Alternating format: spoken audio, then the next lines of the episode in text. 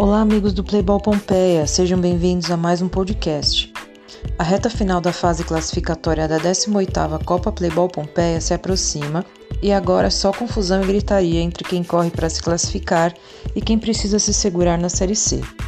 Pelo grupo B, sem querer deu certo, entrou focado na classificação, já que veio embalado com uma vitória na rodada passada, e seu adversário direto, o Ajax VG, havia acabado de empatar seu jogo.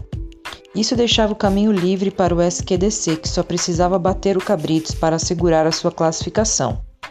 O Cabritos, por sua vez, veio com sangue nos olhos em busca da primeira vitória no campeonato, o que garantiria suas chances de classificação para as oitavas. Dessa vez, querendo, o SQDC conseguiu fazer dar certo e controlou o primeiro tempo da partida.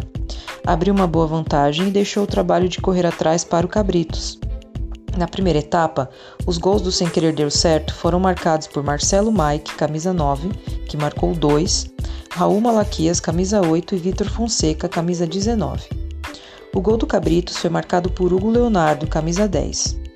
Ao final do primeiro tempo, o SQDC batia o Cabritos por 4 a 1. Na segunda etapa, não houve tanta eficiência das equipes em marcar e o calor da tarde de sábado diminuiu a intensidade da partida mas o SQDC só pensava em oitavas de final e ampliou o placar. Lucas Zanetti, camisa 10, e Raul Malaquias, de novo, marcaram para o SQDC.